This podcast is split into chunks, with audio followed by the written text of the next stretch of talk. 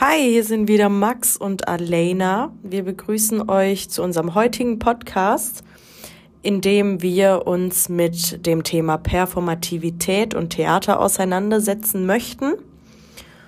Und zwar haben wir uns da zur Hilfe zwei Texte äh, genommen. Einmal, ähm, das wäre dann so ein bisschen mein, meine Stütze, ist der Text ähm, von ähm, Sebastian Panz. Pranz, Entschuldigung. Der Titel lautet Theatralität der Abwesenheit, Grundrisse einer dramatologischen Betrachtung der neuen Medien. So, bevor ich auf den eingehe, möchte ich erstmal einleitend sagen, dass ähm, eben die Performativität und Theater, genau, was hat das Ganze so richtig jetzt mit unserem heutigen Podcast zu tun? Was sagen wir da ähm, allgemein? Und zwar ist es so, dass, so leitet auch äh, Sebastian Pranz sein Thema ein. Ähm, es ist zu sagen, dass eben die, äh, das Internet die Medienwelt sich stetig verändert hat. Also es gab ja wirklich ähm, im Laufe der Zeit so eine enorme Entwicklung. Er äh, meint, ich kann hier mal was zitieren dazu. Die neuen Medien haben in der Zeit ihrer Existenz bereits einen tiefgreifenden Wandlungsprozess vollzogen so, und dieser Wandlungsprozess, der würde anscheinend äh, mindestens zwei zentrale Aspekte aufweisen. Und zwar zum einen ähm, eine, äh, ein, ein Netzwerk, ein in Höchstgeschwindigkeit arbeitendes Netzwerk, das es eben ermöglicht, mit jedem ähm, an jedem Ort der Welt in Verbindung zu treten. Und äh, in diesem Zusammenhang ähm, geht es dann um einen Kommunikationsraum, der ständig neue Facetten ausbilden äh, würde, laut äh, Autor. Der Autor Sebastian Pranz ist äh, nur als Zeitinfo ein Medienentwickler, Hochschullehrer und Soziologe. So, und der meint tatsächlich auch, dass ähm, ja diese diese leistungsfähige Kommunikationsplattform, die sich eben entwickelt hat äh, mit der Zeit, äh, mit diesen neuen Medien, so wie er es betitelt, ähm, die hat auch eben eine innovative Präsentations- und Publikationsmöglichkeit mit sich gebracht, multioptionale Handlungsumgebungen mit einer zunehmenden Partizipation der Nutzer. So beschreibt er das. Und äh, als zweiten Aspekt äh, nennt er dann noch auch noch aus wissenssoziologischer Perspektive den äh, wohl interessanteren Aspekt, hm, die sukzessive Veränderung der Nutzungsgewohnheiten und Handlungspraxen, die sich mit den digitalen Medien verbinden würden.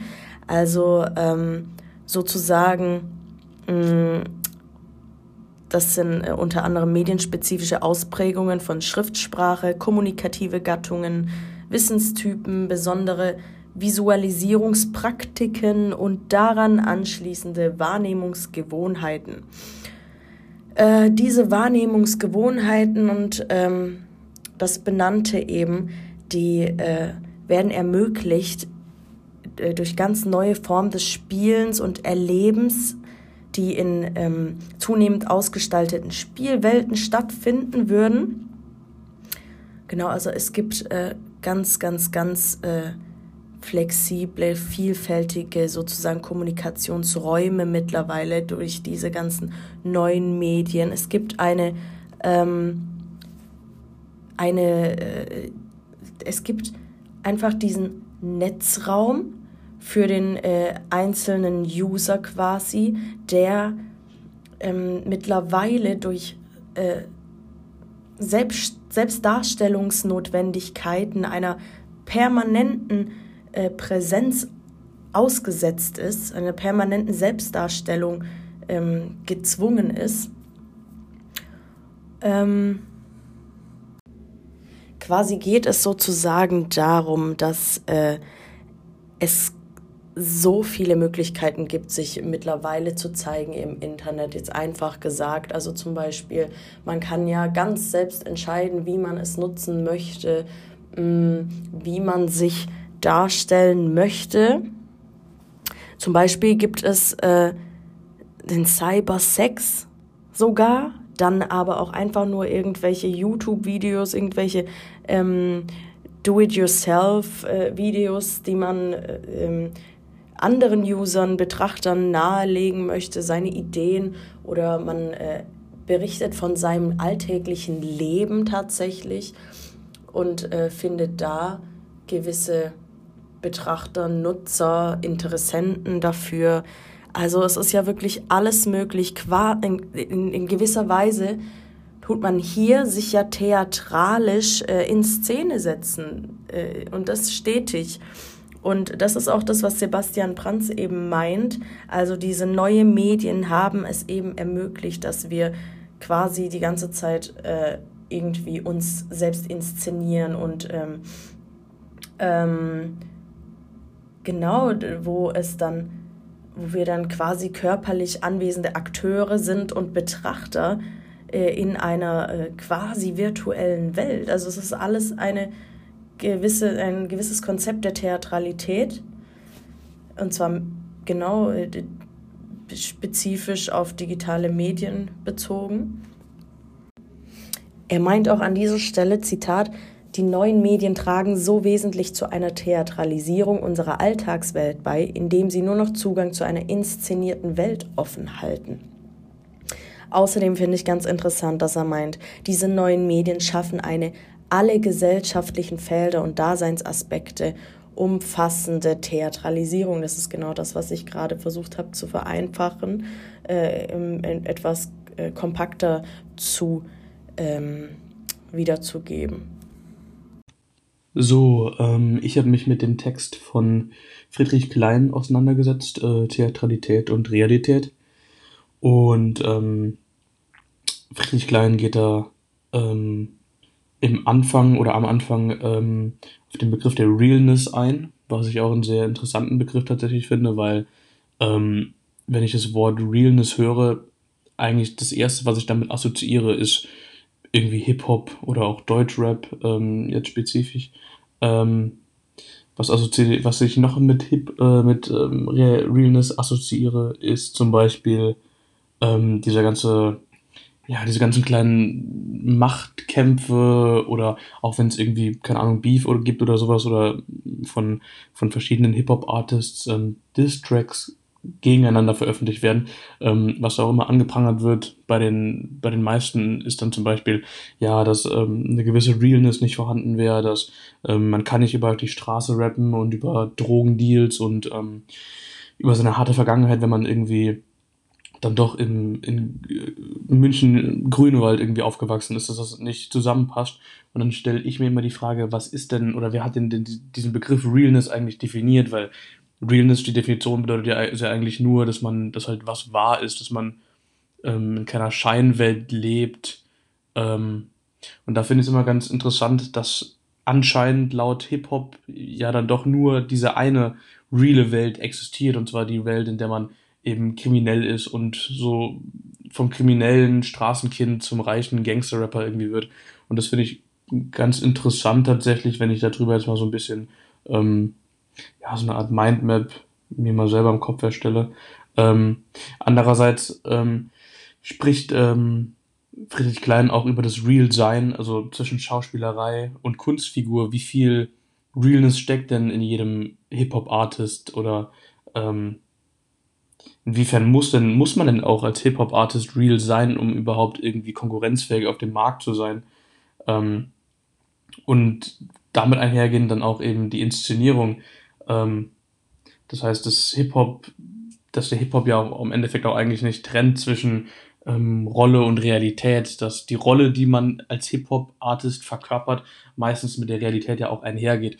Das finde ich ganz interessant, auch ähm, gerade bei so Beispielen wie Bones MC ähm, auch durch die Social Media Tätigkeit von ihm heutzutage dass es viel präsenter ist, dass man, also so eine, so eine Figur oder so ein, so ein Hip-Hop-Artist wie Bones MC, der könnte sich das gar nicht leisten, ähm, auch nur ansatzweise in einem anderen Leben, sagen wir, sag ich jetzt mal, zu leben, ähm, als das, was er halt vorgibt zu tun, weil er dann damit halt komplett an Glaubwürdigkeit verlieren würde. Das heißt, auch gerade durch die Medien, da halt äh, durch die ähm, durch Instagram, ja, durch die Medien, in denen er halt relativ aktiv ist, ähm, muss er ja auch immer Content liefern ähm, seiner seinen seinen Followern und die up to date keepen, ähm, in dem Sinne, dass auch er halt repräsentiert, okay, das ist mein Leben, ich, ich rap nicht nur über irgendwelchen Quatsch, sondern ähm, das ist genau das Leben, was ich lebe, mit, mit Geld, mit Frauen, mit Waffen, mit Drogen, etc. Und ähm, inwiefern das jetzt inszeniert ist, das ist auch mal eine, bin ich der Meinung, ist eine gute Frage tatsächlich, weil ich persönlich, wenn ich jetzt drüber nachdenke, ich kann mir nicht vorstellen, dass jemand, der kontinuierlich mit dem Gesetz in Konflikt ist, Drogen nimmt, ähm, mehr oder weniger, sag ich jetzt mal, im Ghetto lebt, ähm, dass derjenige dann doch so eine Karriere hinlegt. Ich meine, hinter so, hinter so Figuren, hinter so Kunstfiguren oder Hip-Hop-Artists, da stehen ja auch ähm, ein ganzer Apparat an, ein ganzer Marketingapparat, der eben den, den Artists dabei hilft, diese Inszenierung eben vorzunehmen, ähm, damit sie halt, keine Ahnung, Street Credibility haben oder halt real sein, genau. Ähm, und das, das finde ich auch eine sehr, eine sehr interessante Überlegung. Ähm, unter anderem in dem ähm, im vorletzten Abschnitt gibt es dann auch ähm, eine These, die Klein aufstellt, und zwar die lautet, äh, Pop ist eine performative Kultur, deren Praktiken gekennzeichnet sind durch theatrale Inszenierungen. Ähm, und darauf nochmal ein bisschen einzugehen, das finde ich auch sehr interessant, weil ich bin auch der Meinung, dass man diese, diese theatralen Inszenierungen, die sieht man nicht nur beim Hip-Hop, sieht man auch in ganz vielen anderen Genres. Ähm, in der Popkultur finde ich das ganz interessant zu sehen bei verschiedenen Künstlern, ähm, die dann auch in, in Rollen eben schlüpfen. Bei denen weiß man, dass es Rollen sind. Also man weiß halt von vornherein, dass es halt Rollen sind, die gespielt werden. Dadurch wird es aber Ganze aber nicht abgewertet. Also die Künstler, die werden nicht abgewertet wie im Hip-Hop zum Beispiel, wenn man weiß, okay, keine Ahnung, Künstler XY, der rappt über Drogen und über Waffen und über harte Kindheit, kommt aber eigentlich aus keine Ahnung, aus einem guten, guten Elternhaus mit Geld, hat eine vernünftige Ausbildung. Ähm, da wird das wieder relativ negativ gesehen, weil das eben dann als Inszenierung gewertet wird von der Gesellschaft oder auch von, von, von den Hip-Hop, von den anderen Hip-Hop-Artists ähm, und von der Szene vor allem auch. Das heißt, beim Hip-Hop oder gerade in der Hip-Hop-Szene ist es viel, kommt es viel mehr drauf an, auch auf den Background, wie man sich halt gibt und dass halt diese Inszenierung nicht auffliegt oder am besten halt noch stimmt. Naja, das waren jetzt mal meine Gedanken zu dem Text von Friedrich Klein, Theatralität und Realität. Und ähm, wir sehen uns nächste Woche wieder zum neuen Podcast. Hallo, hier sind wieder Alena und Max und wir begrüßen euch ganz herzlich zu unserem heutigen Podcast ähm, mit dem Thema Authentizität im Kontext von Rap und Gentrifizierung. Hierfür haben wir uns einen Artikel, einen Zeitschriftenartikel äh, durchgelesen, den haben wir quasi vorliegen oder äh, stützen uns eben äh, auf diesen. Ähm, dieser Artikel äh, heißt genauso, wie ich auch unser Thema gerade benannt habe, Authentizität im Kontext von Rap und Gentrifizierung von Christian Schulz. Und äh, dieser Artikel ist aus der Pop-Zeitschrift und zwar vom 9.07.2018. Genau, wir haben uns da mal so ein bisschen eingelesen und mal geguckt, was denn der äh, Autor über eben Gentrifizierung, Authentizität und Rap sagt, den einfach, äh, was das denn alles für ein Zusammenspiel hat. So, der Autor ähm, möchte den äh, Begriff auf jeden Fall in seinem Artikel Authentizität und äh, sein Zusammenspiel mit dem Rap vorführen. Dafür schaut er sich erst den Zusammenhang von äh, Gentrifizierung und Rap an.